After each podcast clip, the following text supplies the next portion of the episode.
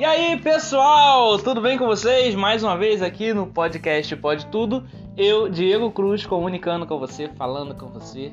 Gente, o assunto de hoje é maravilhoso e eu tenho certeza que muita gente vai me odiar depois disso. É... Mas eu vou falar assim mesmo. Volto já já, daqui uns 10 segundos, após os comerciais, para falar com você sobre o assunto polêmico. Então, gente, o que eu tenho a dizer né? Já vou dar logo a cartada e que o mundo se acabe após isso.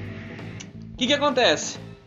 O que que a Anitta tem a ver com Bolsonaro? Eu vou falar para vocês. É opinião, tá, gente? Opinião de ouvinte, opinião de, de, de, pessoa comum, pessoa simples, tá? Mas antes de tudo, segue lá, arroba o Diego Cruz com dois E no final, tá bom? Lá no Instagram, TikTok, todas as redes sociais tá? Pode publicar, pode me marcar, faça o que vocês quiserem, eu vou falar e acabou. Ah, a política entre Anitta e Bolsonaro para mim é a mesma, né? A, a tática que eles usam de marketing, né?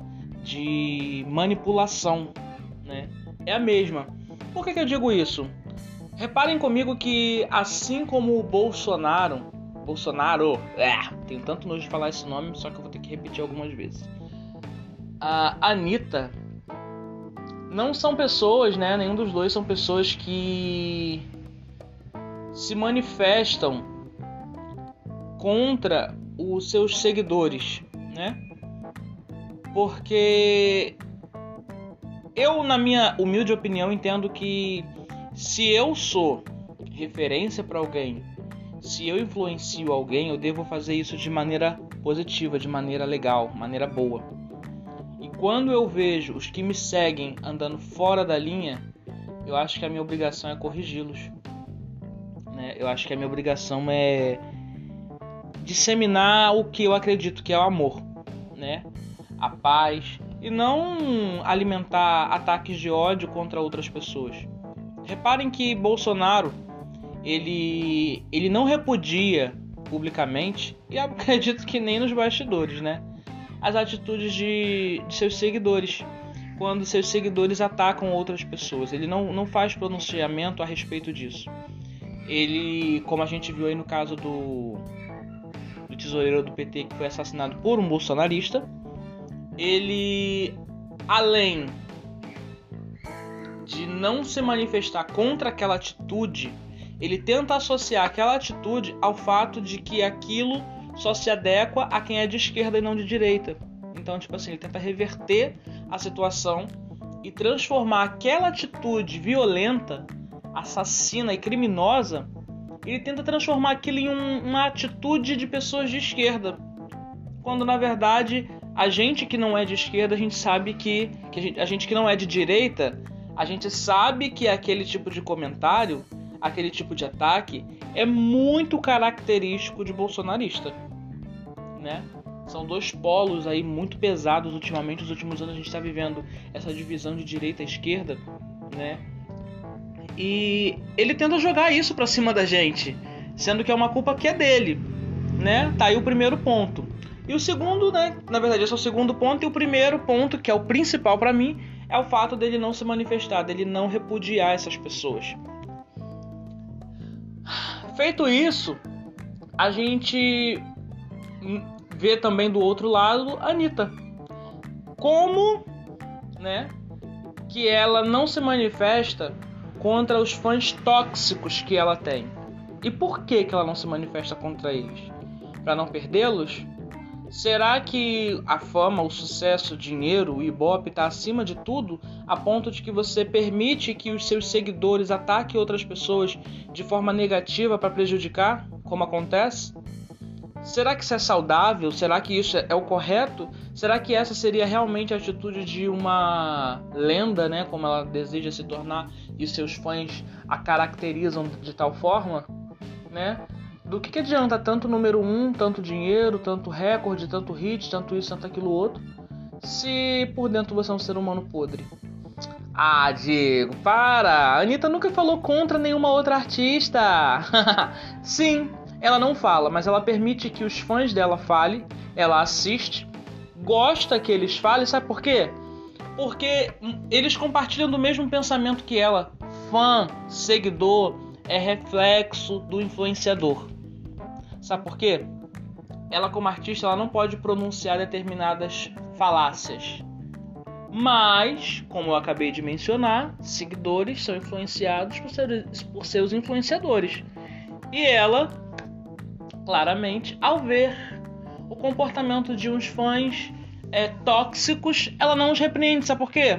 Eles conseguem verbalizar coisas que ela não pode verbalizar para não atrair mais hate sobre ela, mais ódio sobre ela. Então ela deixa que os seus fãs falem por ela. Então eles são sim representantes de Anitta. Eu desconsideraria essa questão se ela se manifestasse falando: olha, vocês que atacam outros artistas em meu nome não me representam, você não tem o direito de falar a respeito de mim. Usar meu nome para atacar outro colega de trabalho.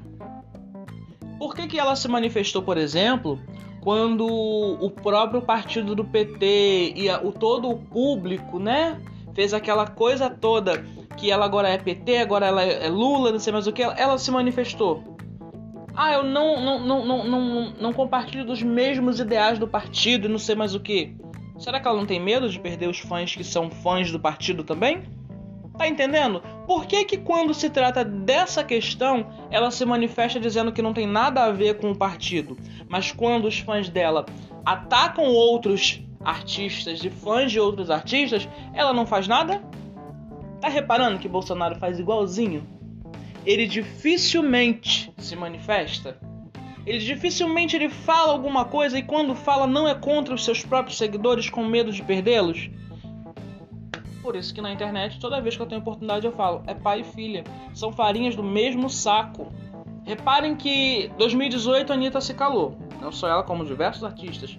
E eu entendo que foi um ano muito complicado de, de querer votar né, de decidir e tudo mais. Eu, eu também confesso, fiquei muito confuso com tudo, mas não também não escolhi um lado exato. Eu entendo ela nessa questão, né? É direito, é questão de ter dificuldade. Eu vim me inteirar de política nos últimos 3, 4 anos. Então, assim, não a condeno por isso. Mas é, ela tem mais é, informação, né, mais acesso à informação do que eu e você. Então, ela poderia ter escolhido um lado e não escolheu. Porém, esse ano, o público artístico, naquela né, gama, aquela nata de artista, tá todo mundo voltado para a esquerda.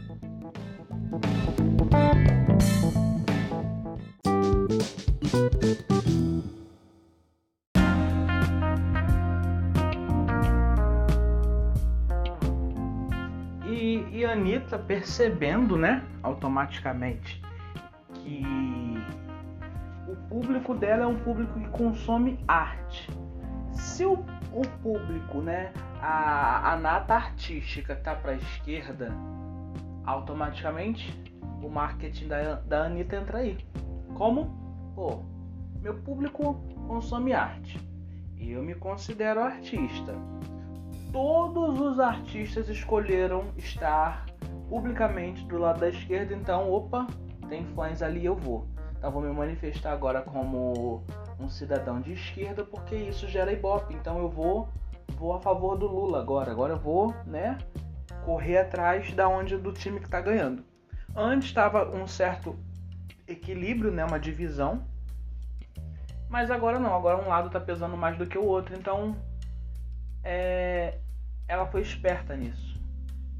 Só que eu sou muito mais fã de quem luta de fato pelos direitos das pessoas do que de alguém que luta somente por conveniência uh, ah, para se beneficiar. E bobo é quem pensa que ela é realmente de esquerda, né? Só que assim, assim como os fãs do Bolsonaro, fãs da Anitta, não querem discutir o assunto, simplesmente ah, o falar da Anitta, estar do lado da Anitta, me faz ganhar mais ibope, então eu vou seguir apoiando ela, concordando, aceitando que ela é de esquerda. Só que, gente, entenda uma coisa, eu não estou dizendo que vocês têm que deixar de consumir a arte dela. Né? Só que você também tem que ter o bom senso de entender quando ela está sendo verdadeira e quando ela não está. E nesse caso, político, para ela, é só marketing, só para ganhar mais público, ganhar mais engajamento, porque ela agora se decidiu ser apoiar um candidato de esquerda porque ser de esquerda tá na moda, tá bonitinho, então assim, mediante ao público isso é legal. Por isso que eu falo que ela e o Bolsonaro usam a mesma estratégia, entendeu? Eles dividem o mesmo pensamento. Já que não podem falar, vai provocar os seus seguidores para que eles façam e não vão se manifestar porque os fãs estão exalando exatamente o que eles pensam, o que eles querem, o que, o que ela gostaria de falar, o que ele gostaria de falar e não pode. Os fãs dessa, desses dois falam, então eles ficam em silêncio, entendeu? E é assim que vai funcionar, assim que eles vão construindo o público deles e tá tudo bem. Tá tudo muito bonitinho, né? Então, Vida que segue é um ponto de vista, como eu sempre costumo falar no final do, dos meus podcasts, é apenas um ponto de vista. Tudo pode mudar, tudo pode melhorar, tudo pode ser diferente. Você tem a sua opinião, eu tenho a minha. Se você não concorda com a minha, grava seu podcast. Se me interessar, eu vou te ouvir também. É... E é isso. Deixo novamente o convite aqui para vocês. Segue lá na página do Facebook, podcast pode tudo, e no Instagram, arroba o Diego Cruz com dois E's no final. Em breve vou fazer o nosso próprio Instagram para estar tá lançando toda semana algum episódio novo com uma arte legal, com o tema do episódio disponível para a gente estar tá discutindo esses assuntos. Um beijo e até a próxima!